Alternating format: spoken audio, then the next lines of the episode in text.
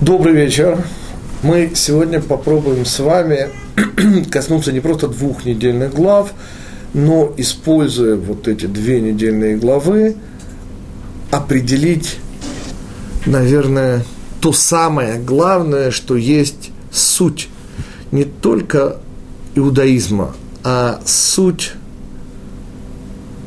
того коренного, по-другому не знаю, как это определить, отличие иудаизма от всего того, что в данном случае является по отношению к нему альтернативой. Еврейский взгляд на мир, и урок я этот называю «Божий дар», как яичница пословицу, наверное, всем памятно, этот же урок называется «Яичница как Божий дар», и по сути мы попробуем увидеть два столкновение двух мировоззрений, двух реальностей, двух видений, которое начинается в главе Ваейце.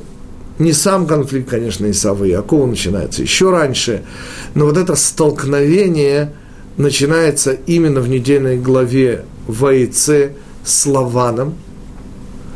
И завершается в недельной главе Ваишлах – столкновением Яакова и ангела Исава. Чтобы сразу договориться о терминах, ангел Исава – это духовная сущность, это квинтэссенция всех сил, заложенных в Исава, в западную цивилизацию.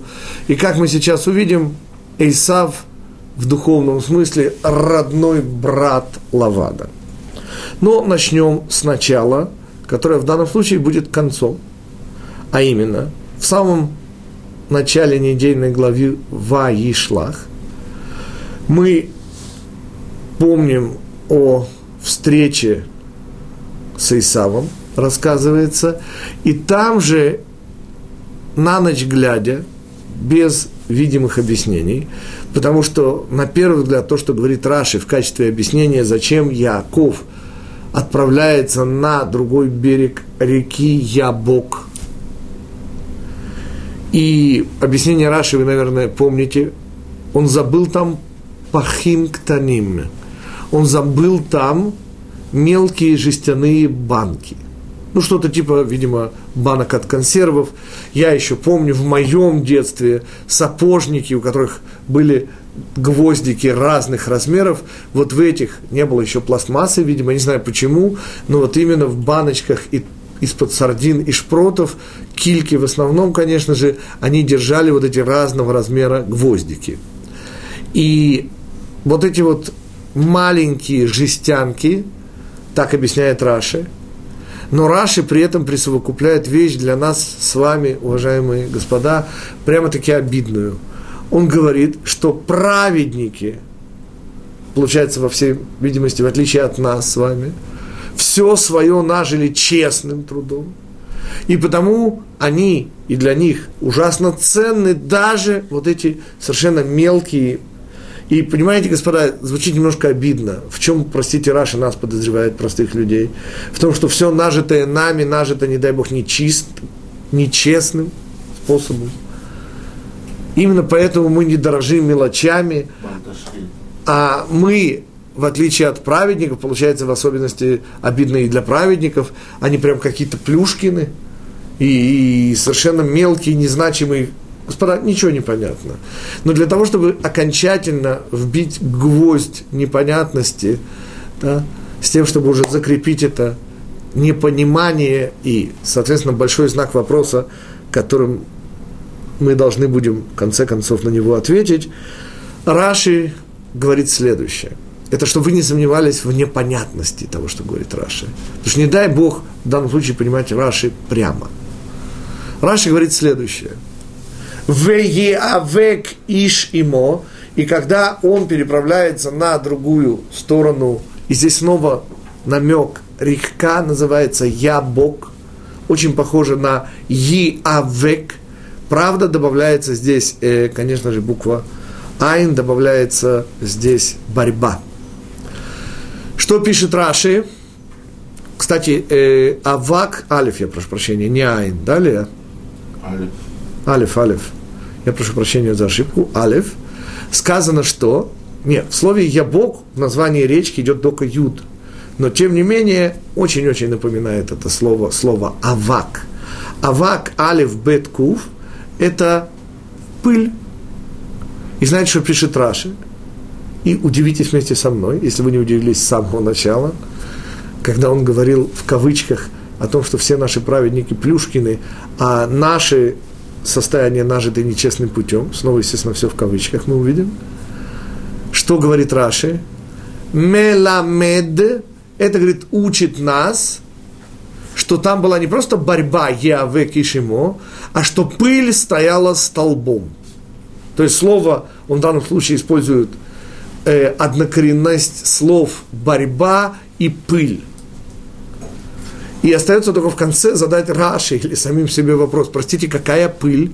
Простите, он с кем боролся? С ангелом. Ангелы у нас вообще-то существа небесные. Так простите, какая пыль?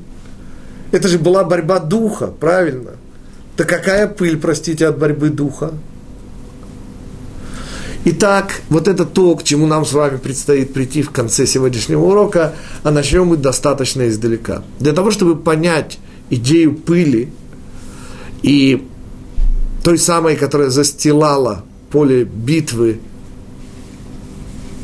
гигантских квитэссенций духа Яакова и ангела Исава, мы с вами отправляемся в недельную главу Ваице, где в кавычках, расставаясь с Лаваном, Яков не просто уходит со всеми чадами, домочадцами и нажитыми вопреки Лавану имуществом, но происходит весьма непонятная вещь. Наша мама Рахель крадет, слово какое-то неприятное, да еще мама Рахель, ну, но тем не менее, господа, крадет Трофим, и это как сердце, украденное у Лавана. Лаван в особенности, хотя ему, конечно, нужно и имущество, и сам Яков, который источник его материального изобилия. Что ему нужно еще? Трофим. Если вы вспомните, то он ищет их повсюду. Отдельная тема очень интересная, почему Яков позволил ему это. Ведь если вы вспомните, и здесь кроется начало множества несчастий нашего народа на историческом пути.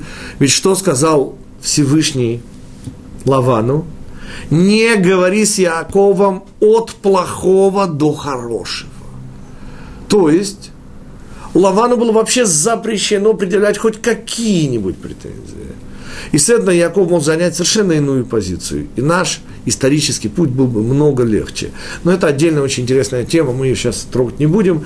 Она связана с Галь-Эдом и единственными неивритскими словами в Пятикнижии Моисеевом. Вот именно здесь они появляются. Их вставляет Лаван. И так далее, и так далее, и так далее. Интереснейшая тема, как-нибудь, даст Бог, коснемся ее.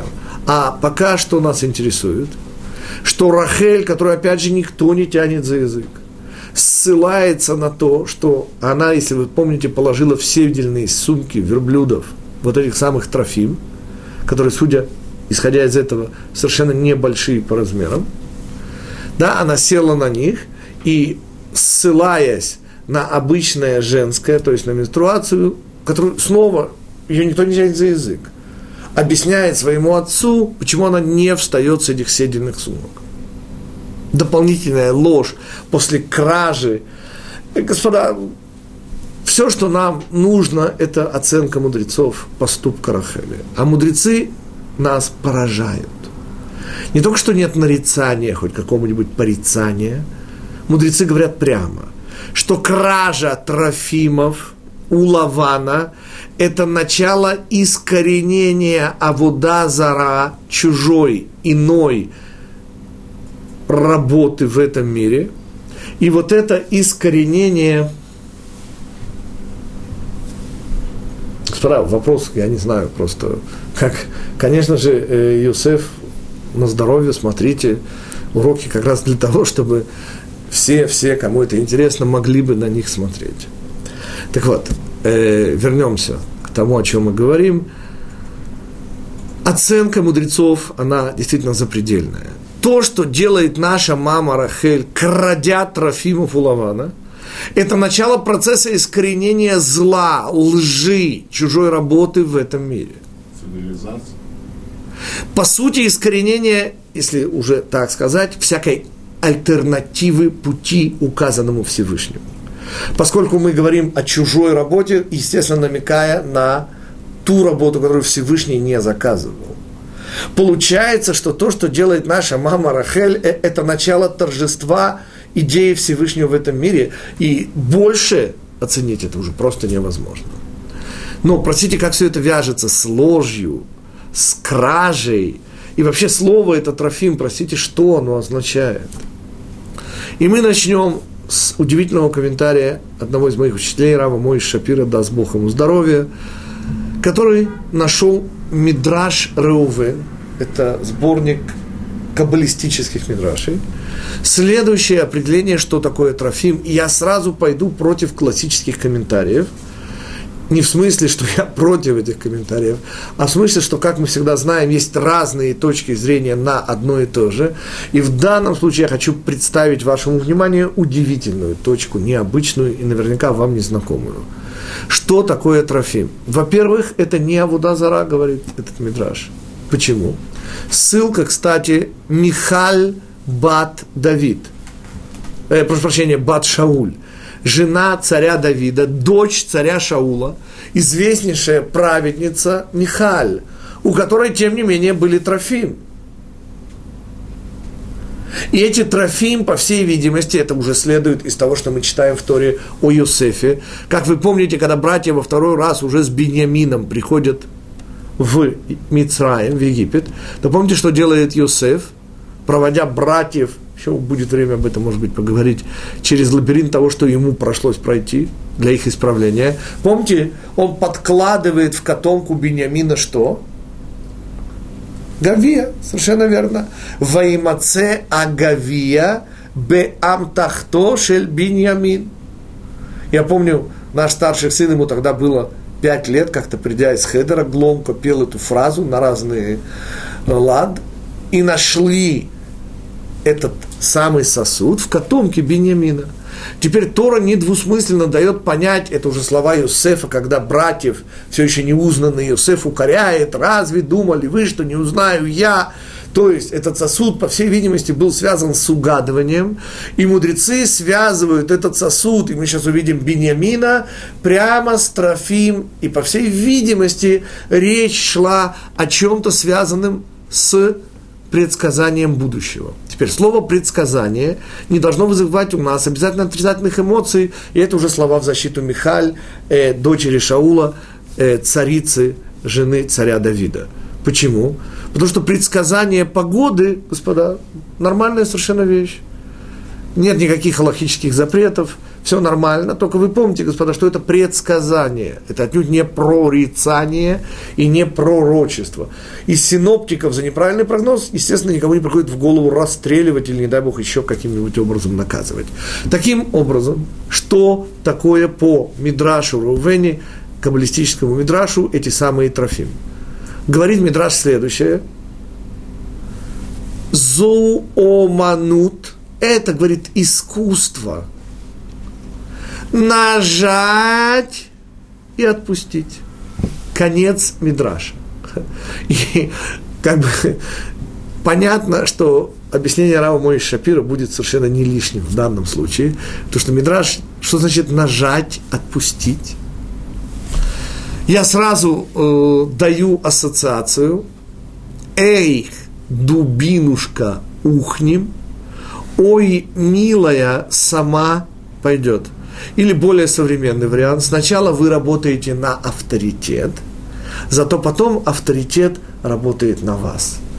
Объясняет Рав Мойша Шапира, что Трофим в жизни Лавана занимали совсем не то место, что в нашем мире и в мире, я думаю, Михаль, жены царя Давида, занимали прогнозы погоды. Дело в том, что если расширить рамки этих прогнозов, то в этом случае можно попробовать прогнозировать не только погоду, господа, но в принципе все. Кстати, а зачем? Ответ элементарный, господа. А чтобы не было неожиданностей. Я эту позицию Лавана хочу еще объяснить как продленный день. Господа, мы с вами увидим, что вот это противостояние двух мировоззрений упирается, но это снова длинная тема не для нашего сегодняшнего урока, оно упирается в это сладкое слово «завтра». Если вы вспомните, это слово «завтра» использует, во-первых, Яков при встрече с Исамом в нашей главе Ваишлах. Да? Помните, он говорит, а я приду к тебе завтра. И мудрецы подчеркивают, что вот этим словом «завтра» мы всегда побеждаем Амалека, внука Исава, да, квинтэссенцию Исава. Почему? Догадаться очень легко, господа. У Амалека нет завтра. Но давайте, давайте вернемся к началу. Итак, по Раву Мойши Шапира получается из Мидраша, что позиция Лавана была удивительно искусная, предсказание будущих событий. Для чего? Для хозяйского владения этим миром. Еще раз, позиция Исава, который живет своим мечом, это позиция владения этим миром. Вот это неприятие Исавом во все времена, Яакова, попытка Исава, вплоть до последней попытки Гитлера убрать наш народ из этого мира – все это неприятие проистекает из одного простого факта. Он пытается владеть этим миром, евреи фактор непредсказуемый. Суть заключается в том, что в этом мире за все надо платить, господа. И если вы хотите владеть ситуацией, то учтите, что вы не оставляете места для чего? Для Всевышнего, для завтра, для неожиданности – и вот это тонкое искусство, где вы сначала нажимаете, для чего? Правая рука, помните? Она та, которая дает, она действует, а левая сохраняет, то в этом случае то, что предлагает нам Эйсав, Лаван в данном случае, это, конечно же, попытка сделать так, чтобы ваши достижения в этом мире были незыблемыми. Сначала мы работаем на авторитет. Для чего? Я напомню вам старый-старый, но не менее, тем не менее, не утративший своей важности анекдот. Мексиканец сомбреро под пальмой бренчит на гитаре. Да нельзя, деловой американец подходит и говорит, ну что ж ты делаешь? Вот лодка, пойди слови рыбу, продай ее на базаре, купи две лодки, и в конце концов, когда у тебя будет флотилия траулеров, тогда сможешь лечь и бренчать и натыкается, помните, на ответ мексиканца, но говорит, я уже сейчас лежу и бренчу, так зачем все эти усилия? О чем мы? Вся идея усилий по Лавану нажать для чего? Отпустить. Понимаете, вся идея Лавана, усилия в этом мире нужно предлагать для чего? Чтобы получить результат. Для чего? Чтобы почивать на лаврах. И более всего против этой позиции восстает следующее. И это уже еще один очень-очень интересный мидраж, который трактует имя того, кто послужил, в частности, невольной причиной смерти нашей мамы Рахели. Это последний сын Бениамин. Бинони, как называет его Бен моего несчастья, моих страданий, Бен Ямин поправляет Яков. И Мидраш это имя трактует так. Слово Бен означает сын, Ямин – правая. Потому назван Беньямином, сын руки правой, что у Беньямина было две правых руки. Потому он называется Бен Ямин. Как понять этот мидраж? Что значит две... Нет, господа, что такое две левых руки? Я просто знаю, у меня действительно, к сожалению, с точки зрения делать руками очень-очень. Простите, как это две правых руки? В рамках мидраша, который мы только что с вами выучили, то есть нажать, отпустить, получается очень интересно.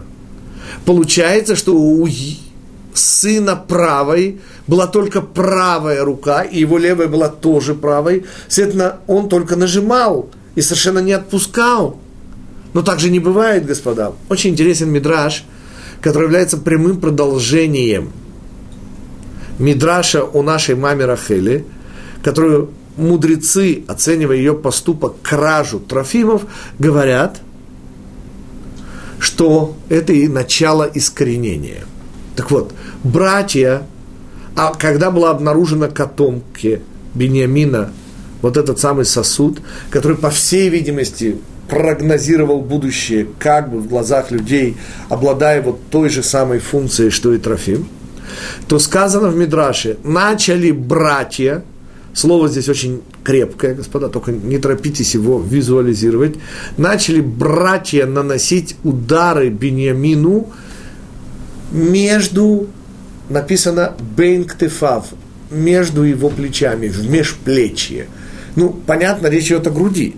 Только не сказано грудь, сказано именно бейн ктефав.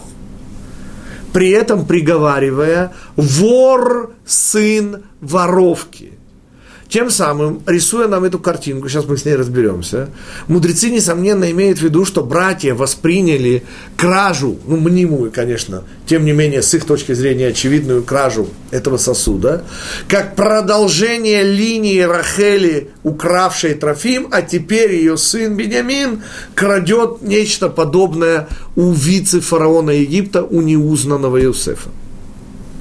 Господа, давайте попробуем прикоснуться к удивительной тайны слова «трофим». Во-первых,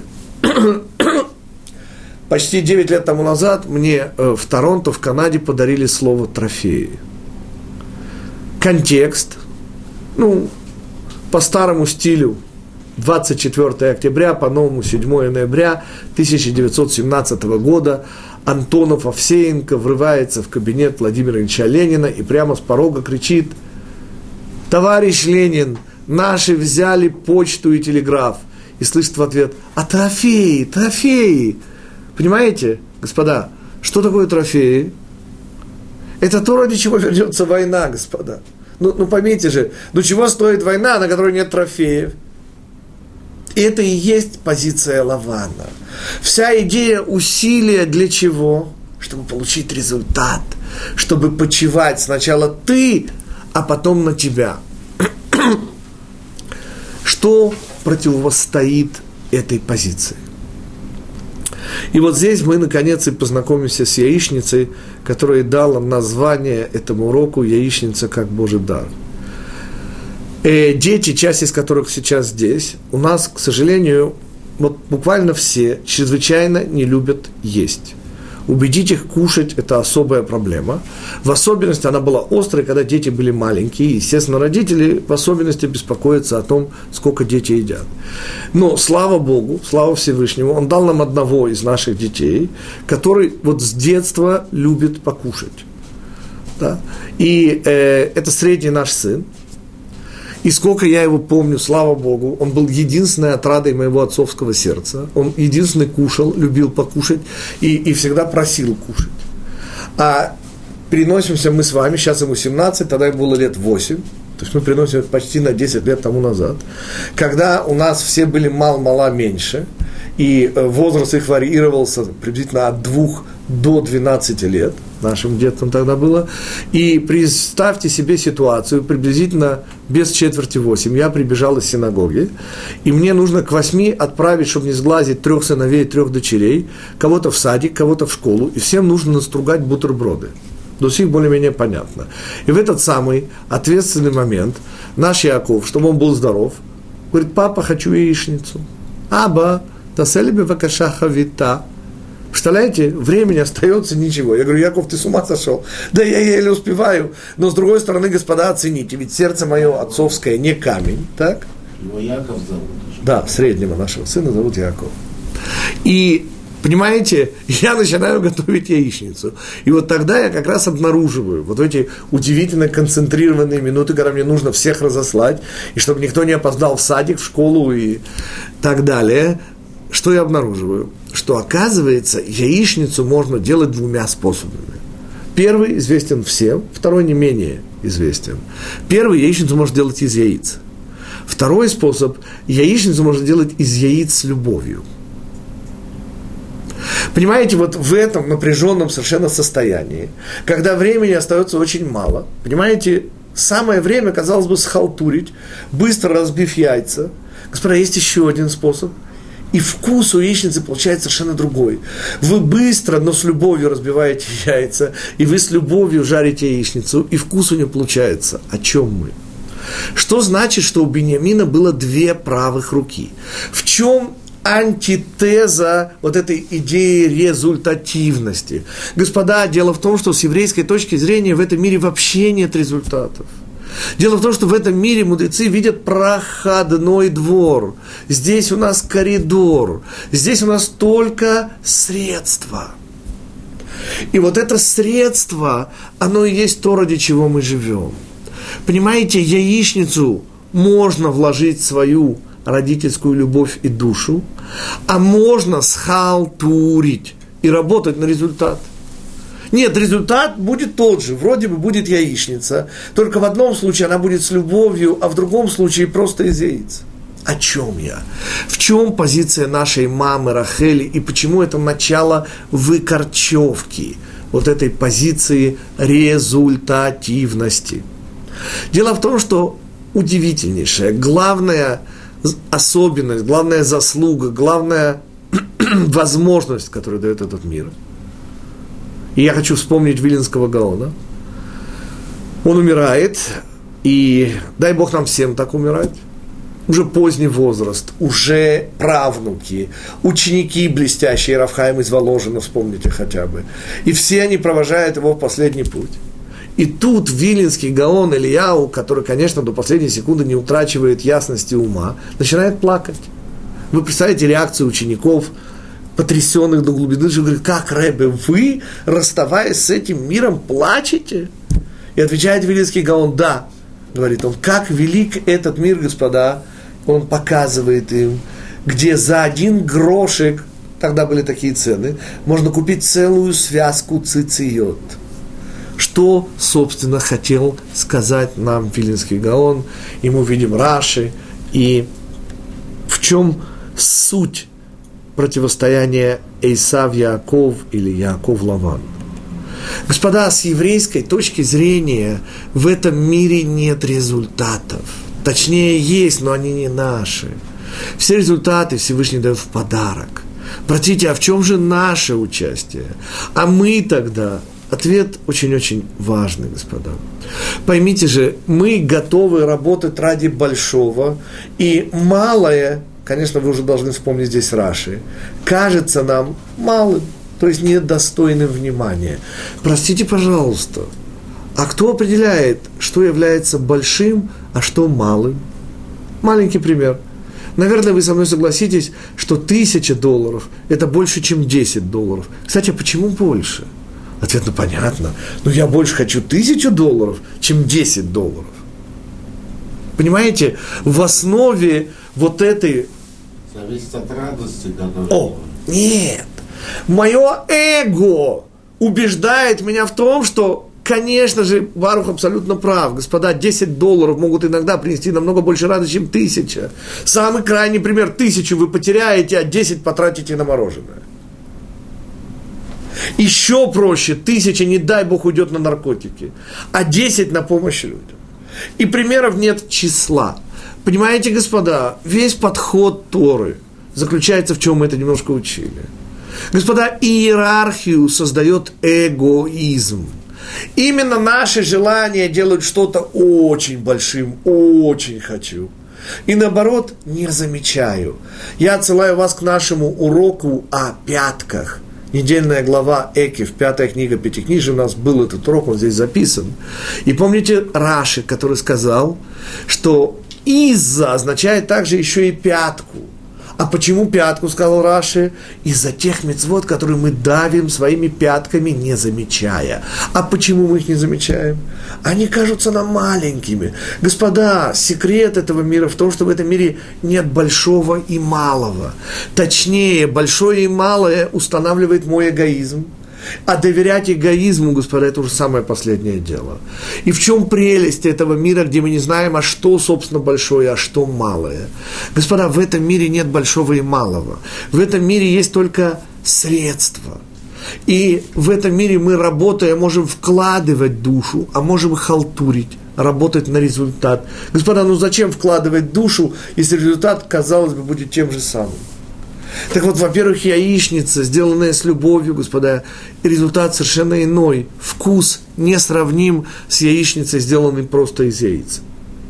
И в этом Божий дар.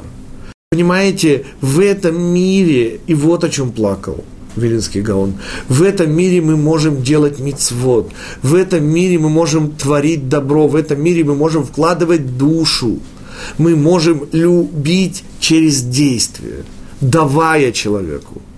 И мудрецы в этом смысле жестко определяют. Больше мы даем своим лицом, чем своей рукой –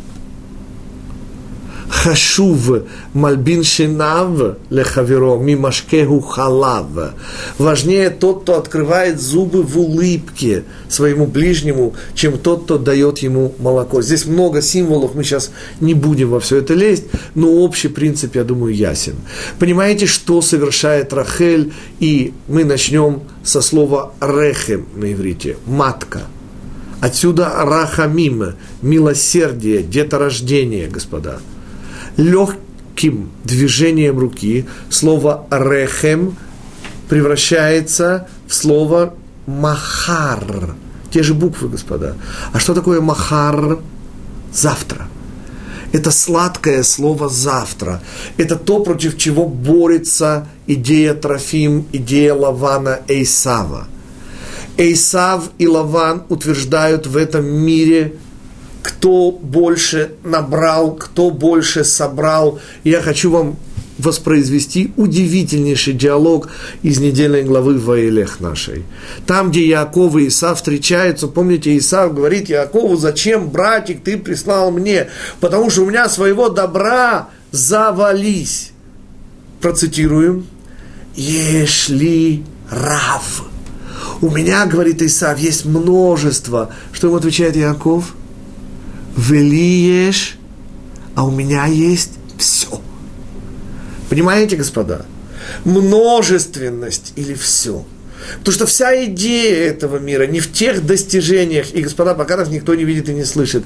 Простите, какие у нас достижения? А чего мы такого достигли в этом мире? И коль скоро этот вопрос кажется немножко вгоняющим в депрессию, то сразу добавим. Мы в этом мире достигли только того, во что мы вложили душу. И сразу предупреждение, господа, душа в плохое не идет. Неуместно – невозможно вложить душу в плохое. Понимаете? Нельзя мучить с душой, нельзя красть душой, нельзя обманывать с душой. Не дай Бог, единственный в этом смысле способ – это насиловать душу и засовывать ее в плохое. Только, господа, за это знаете, что мы получаем, не дай Бог, высшую духовную меру наказания, которая теперь будет объясненной. Карет – отрезание. Понимаете, если мы начинаем засовывать душу в запретное, в плохое, в недостойное, то что происходит? Она туда не идет, и мы, мы отрезаемся от собственного корня души, не дай Бог, ничего страшнее себе представить нельзя. Это, по сути, человек теряет божественное в себе. Итак, рассмотрим ситуацию снова. Нам осталось выяснить не так уже мало – во-первых, межплечье. Почему межплечье? А что это за удары, которые были нанесены именно в межплечье вор, сын воровки? И вначале закончим сюжетную линию, завершим сюжетную линию Рахели. Итак, наша мама Рахель восстает против лаванизма, против эйсавизма, против работы на результат, на достижение в этом мире – на то, что мы называем сегодня успех. Ах, у него есть успех. Простите, этот успех и его слагаемые, это маленькие-маленькие части той пыли, которая заслоняет страшную истину. Что у этого человека нет завтра. И когда наша мама Рахель ссылается на менструацию, она ссылается на невозможность зачатия. И потому на иврите слово «матка» легким переставлением букв превращается в слово «завтра». Понимаете, позиция Лавана – это бесплодие. Если вы хотите все предусмотреть, вы хотите, как я вспомню в данном случае, пели во время перестройки, Николай Караченцев, достаточно была известная песня – если нужно для любимой, то на южный берег Крыма. А у меня все схвачено, за все заплачено. И кое-чем обязаны, понимаете, вот эта позиция Лавана. Из Гонконга карбюратор, а из Конга аллигатор. Все, что хотите. Вот эта позиция Исава у меня есть множество. Ответ Яакова. Господа, пыль. А что такое пыль? Ответ – это микрочасти Земли. Понимаете, пыль, которая застилает, вот эта результативность, много, много, много. Чем платят за много, много, много? Бесплодием. Понимаете, вот эта множественность не дает чего? Рожать. Не дает соединить. Ведь всю эту пыль мы же получим почву. Мы получим будущее то, чего нет у тех, кто работает на результаты. У них есть внешний, чисто внешняя иллюзия. Вот это то, что застилает поле боя и не дает видеть истину в этом мире.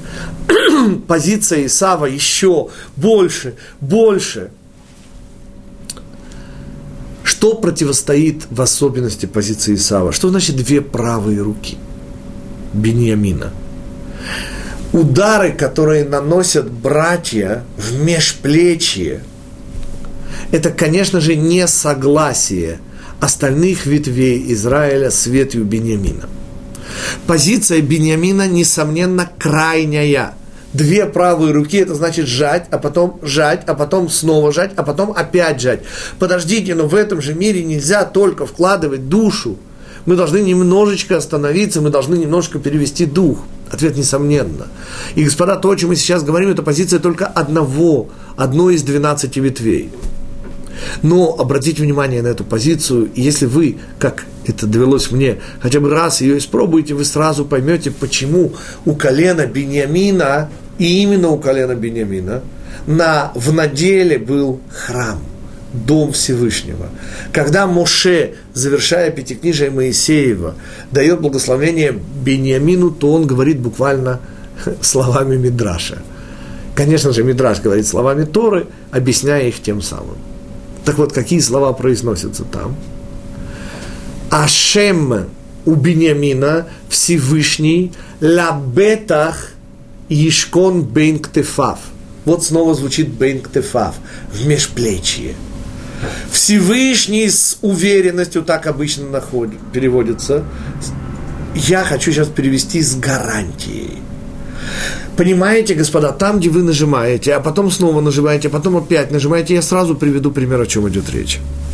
Дело происходило в 2003 году, если не ошибаюсь, в Германии. Я приезжаю впервые и оказываюсь в городе Франкфурт на Майне. И у нас широко разброшенная разведсеть, такая настоящая шпионская сеть. В данном случае нашим резидентом во Франкфурте была совсем молоденькая девушка. Я совершенно не знал, из-за этого и произошли последующие события. Вот, слава богу, сегодня она уже замужем, с детками.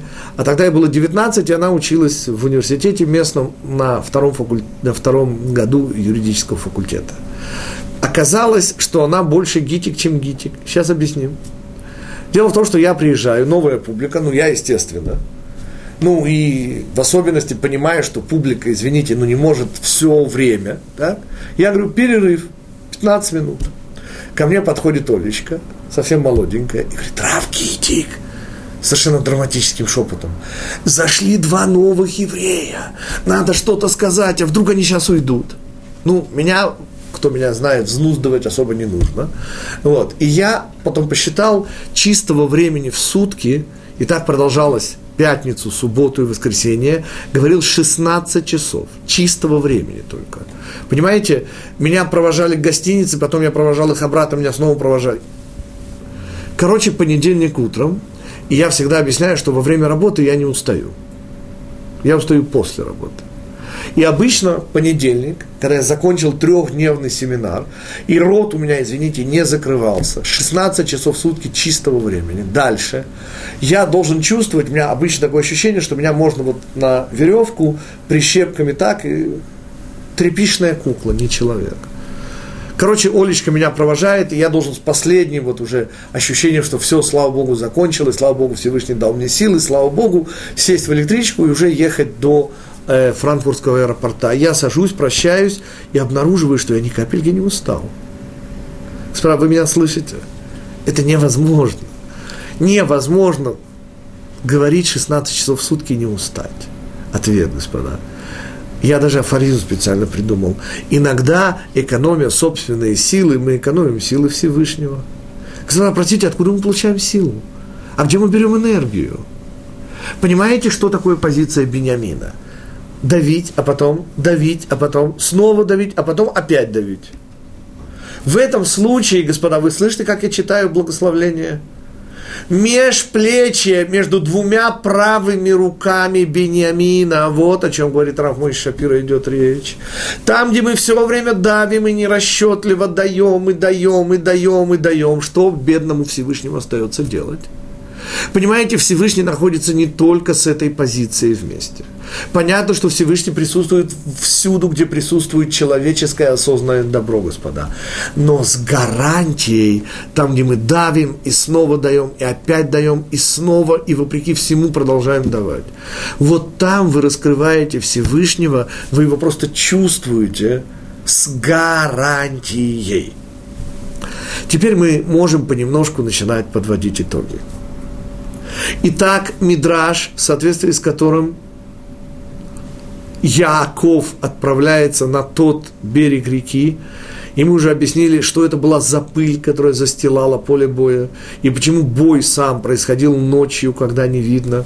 Все это проблемы Галута, господа. Понимаете, наше эго, искривляя реальность, утверждает, что тысяча долларов – это больше, чем 10 долларов. Хочу, хочу. Господа, но мы же с вами знаем, что тысяча долларов, которая будет потрачена, например, на излишне жирную и вкусную пищу для собственного желудка, приведет только как не дай Бог раннему инфаркту. Зато 10 долларов, которые нам не жалко отдать на что-то хорошее, в конечном итоге. Есть известная история о Ротшильде, который в конце, когда ему бухгалтер представил расход, доход, в частности, там была записана сумма, отданная на что-то. Помните, что сказал? Вот это и есть мой настоящий доход. Более доходчиво эта история звучит так. Равин приходит к некоему человеку и говорит так и так, на что-то очень хорошее нужны деньги. Говорит, сколько у тебя есть? Он говорит, 10 тысяч. Сколько даешь? 2 тысячи. И дальше задает неожиданный вопрос. Ну, естественно, поблагодарив за 2 тысячи. А сколько у тебя осталось? Говорит, как сколько? 8. Нет, говорит, навсегда осталось у тебя 2. Эти восемь ты потратишь. Эти две, которые ты дал на что-то на доброе, настоящее, остается навсегда. И в этом суть этого мира. Понимаете, в этом мире можно дать, в этом мире можно вложить душу, в этом мире мы способны сделать инвестицию в вечность. Альтернатива – то, что нам говорит наше эго. Бери, нажимай, для чего? О, столько будет, что сможешь лежать сомбреро с гитарой под кактусом и бренчать, ничего не делая. Так вот, господа, собственно, не должны мы обижаться, и Раши, конечно же, не хотел нас обижать, говоря о том, что наши праведники, они все зарабатывают честным трудом и очень ценят. Понимаете, что он хочет сказать? Что наши праведники работают, раскрыв глаза, и что они понимают? Что в этом мире нет малого и великого, господа – только кажется, что есть великие, эпохальные, сразу хочу вас обрадовать или огорчить. Великие и эпохальные, господа, это без свободы выбора. Вот там, где великое и эпохальное, там выбора не будет. Там Всевышний управляет. А где же, простите, есть выбор? А вот как раз в том, что кажется нам малым и незначительным. И наши мудрецы, наши праведники владеют этой нехитрой истиной на уровне глаз. Ну, имеется в виду, конечно, духовное зрение. Они видят, что нет малого и нет великого. Понимаете? А есть только возможность сделать добро и вложить в него душу. Потому что, снова повторяю, в плохое, слава Богу, добро, не добро душа не идет. А если мы туда силой запихиваем, то это, не дай Бог, просто отрезание высшей мера духовного наказания карет. И теперь становится понятным, от чего, собственно, начинается эта война. Потому что ангел Эйсава утверждает альтернативу, чужую работу. В чем чужая работа? Это когда мы работаем на собственные желания, господа, на эго. Вот это чужая работа. Когда мы хотим все так обустроить, понимаете, для чего мы суетимся? Чтобы уже не нужно было суетиться. Для чего мы нажимаем? чтобы можно было, наконец, расслабиться, потому что все заплачено, понимаете, и все схвачено, и никаких проблем. Только, господа, эта позиция бесплодна. Здесь не будет вечности. Именно об этом говорит наша мама Рахель нам с вами через Лавана. Понимаете? Это бесплодие, это менструация, это то, о чем она говорит Лавану. Господа, идея трофеев, идея результата, это идея отсутствия, отрезанности от вечности. Не будет слова «завтра». И потому вот это поле битвы, которое застилается множественностью, понимаете, ведь если собрать пыль вместе, это же будет все. Это будет завтра, это будет почва, это будет Всевышний, это будет единственное число. И все сводится к одному – альтернатива – множественность, результативность. И позиция Бениамина, того, кто родился с двумя правыми руками, то есть той ветви, которая несет один из двенадцати способов работы на Всевышнего.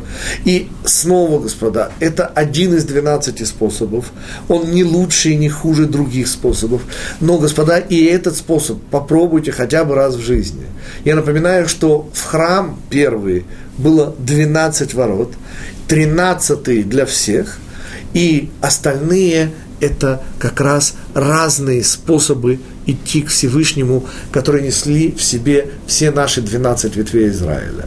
Так вот, позиция Бениамина, против которой восстают, они наносят удары, они восстают против этой позиции. И, естественно, восстают, поскольку есть и другие позиции, эта позиция не единственная. Но эта позиция дает уникальнейший результат. А именно – в межплечье Бениамина Всевышний находится с уверенностью, а я от себя добавляю с гарантией. Вот там, где мы нажимаем и снова нажимаем и опять нажимаем, у нас две руки правые, мы только даем, мы не делаем перерыв на то, чтобы хоть немножко взять и подзарядиться. Вот в этой ситуации, если мы творим добро и делаем желанное для Всевышнего, вы с гарантией почувствуете Всевышнего. И это и есть крайняя максималистская позиция Бениамина, который в заслугу за эту позицию и получил храм именно на, своем, на своей территории, внутри своего надела.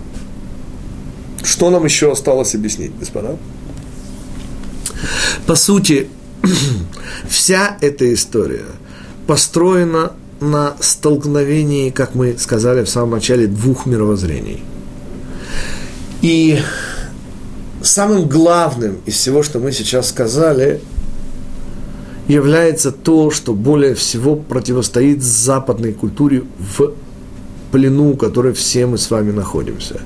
Западная культура пытается убедить нас, и коренное здесь слово «успех», в результативности – принципиально запорошивая пылью наши глаза и не давая увидеть простую истину – даже в яичнице, которую мы делаем для своего ребенка, тем более для чужого.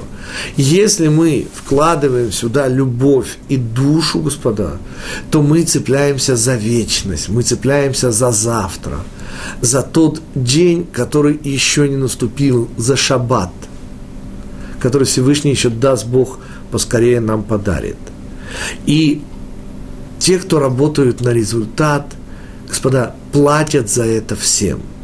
И я хочу в этом смысле, надеюсь, не удивлю вас, разоблачить очередную христианскую идею, которая, конечно же, не христианская, а чисто еврейская. Продать душу дьяволу.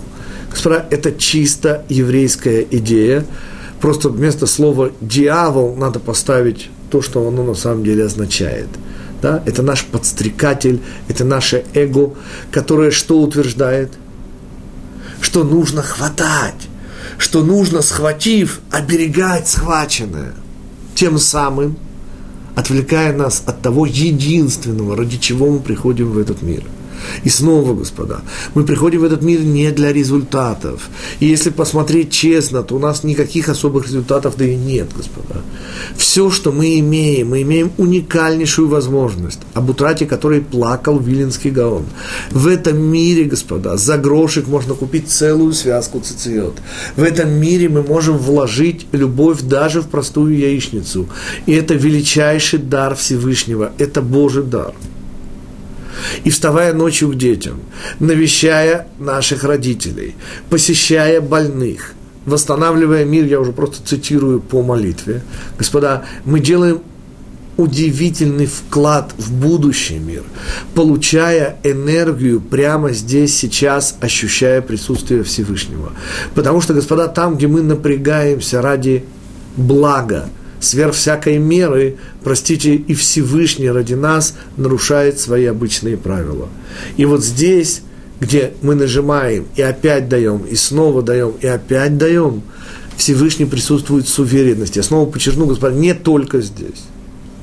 Всюду, где человек осознанно творит добро, есть ощутимое присутствие Всевышнего. Помните классика «давать легко и приятно». Вот это легко и приятно, это, по сути, микродоза божественного присутствия. Но там, где мы даем сверх всякой меры, вовсе не рассчитывая ни на что, вот там мы обнаруживаем Всевышнего с гарантией. И посмотрим, как у нас строился этот урок. Мы начали с вопроса, который звучал, да просто вопил комментарии Раши о скобедомстве в кавычках наших праведников, которые ценят, извините, мелочи. И мы обнаружили, господа, что оказывается в этом мире нет мелочи. Что оказывается лишь эго, искривляя пропорции, создает для нас великое и малое. А праведники, слава Богу, несмотря на ночь, способны побеждать свой эгоцентризм ангела Исава. И вот эта позиция Лавана, где у меня все схвачено, все предугадано, и кое-чем обязаны такие люди разные, что нет проблем, эта позиция бесплодна, о чем и намекает мама Рахель, которая начинает борьбу бескомпромиссную. И когда Бениамина, Мидраш дает звание вор, сын воровки, он делает ему величайший комплимент. Потому что именно бескомпромиссная позиция Бениамина, которая, снова подчеркиваю, не единственная. Есть еще 11 совершенно еврейских правильных позиций, но это одна из них. Так вот, эта бескомпромиссная позиция является залогом чего? Соответственно, жесткой победы над врагом. Именно здесь Всевышний присутствует с гарантией. И снова обратите внимание на красоту иврита, мы подводим итоги время ваших вопросов, если что-то осталось непонятным.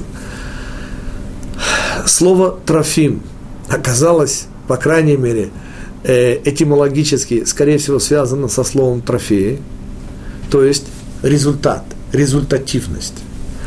И слово Теруф. Слово не, не, это другой корень. Там тафа, здесь, э, э, здесь Таф и тет меняются. Не-не-не, это другое слово тируф. Литров, клафим – это другое.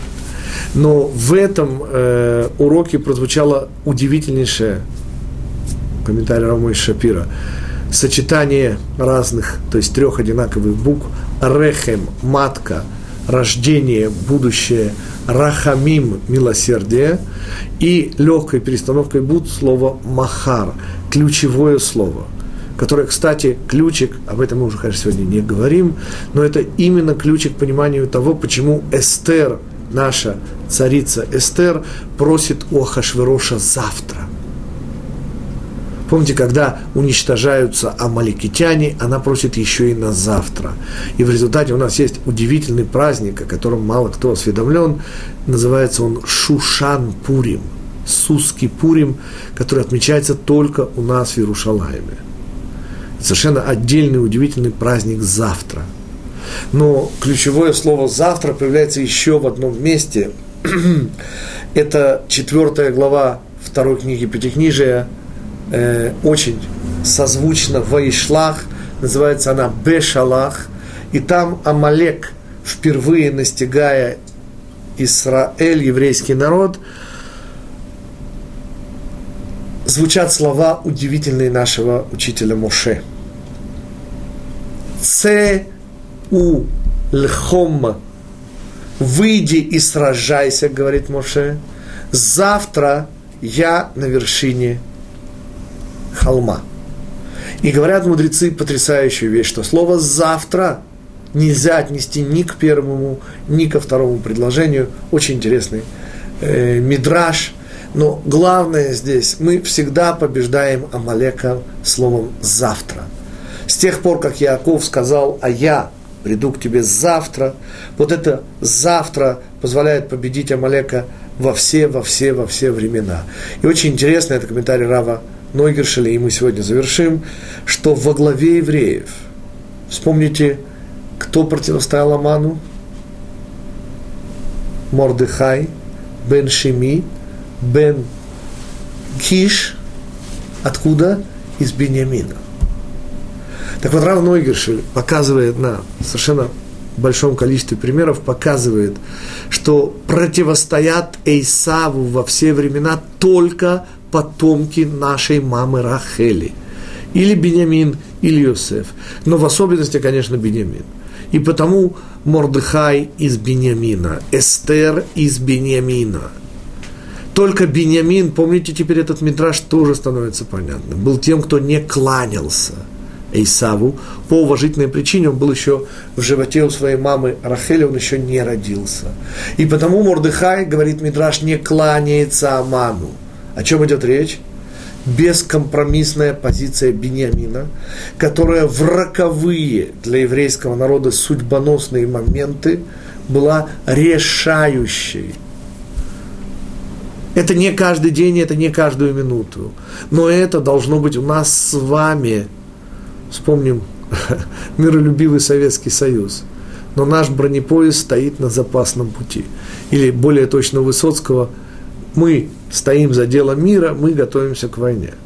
Так вот, господа, позиция Бениамина, вот эта бескомпромиссная, должна состоять у нас на вооружении, и мы должны быть готовы, конечно же, всегда ее использовать, эту позицию. Окей, господа, мы встретимся с вами э, у нас, к сожалению, Яков уже нет времени, давайте в следующий раз, или у нас еще есть одна минутка, я прошу прощения, тут часы торопятся. Значит, Яков из Москвы задает следующий вопрос. Почему Яков э, Берешит 32.13 говорит о потомстве, как о песке морском, хотя Всевышний обещал ему Господа, ну, я не хочу говорить то, что здесь говорит Яков, чисто христианское слово, я всегда над ним смеюсь, и пусть земля ему будет прахом – Слово прах, оно, извините, никакого отношения к языку иврит к оригиналу не имеет. Имеется в виду, конечно же, почва. Вот. И все, что мы говорили в этом смысле о почве, о будущем и так далее. Потомство, о котором говорит э, Яков, связано с рыбами, и там он говорит и о рыбах. Но более всего вот эта идея множественности, и спасибо Якову за вопрос, господа, это чрезвычайно важный момент, потому что может создаться впечатление, что вообще говоря, множественность же появляется и у нас. Вот Яков и Всевышний, как звезды небесные. Ну, сравнение со звездами, оно как-то впечатляет все-таки. Речь не обязательно идет о количестве. Так вот, господа, в двух словах, я отсылаю, конечно, к более подробному комментарию. Яков есть книга, которая специально для вас и для других людей написал, называется «На путешествие по недельным главам», и там великолепно красивый комментарий Раши на это место, именно про рыб и про множественность, и про то, что они скрыты от сглаза, я вас отсылаю к этому комментарию, а из всего этого комментария я вспоминаю только один мидраж, который очень многих ставит в тупик, и мы сегодня завершим. В следующем мире сказано, еврейские женщины, других там не будет, будут рожать каждый день. Как понять этот мидраж? Понятно, что буквально его понять нельзя. Ответ, конечно же, очень прост. Когда царь хочет наградить своего самого верного слугу, он не дает ему множество денег, он дает ему ключ от сокровищницы. Понимаете, когда мы говорим о множественности, мы по сути говорим о чем? О бесконечности.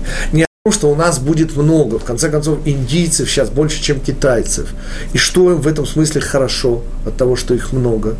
Само по себе количество, понимаете, имеется в виду именно шефа, то есть э, браха шефа изобилия. Вот русское слово это изобилие.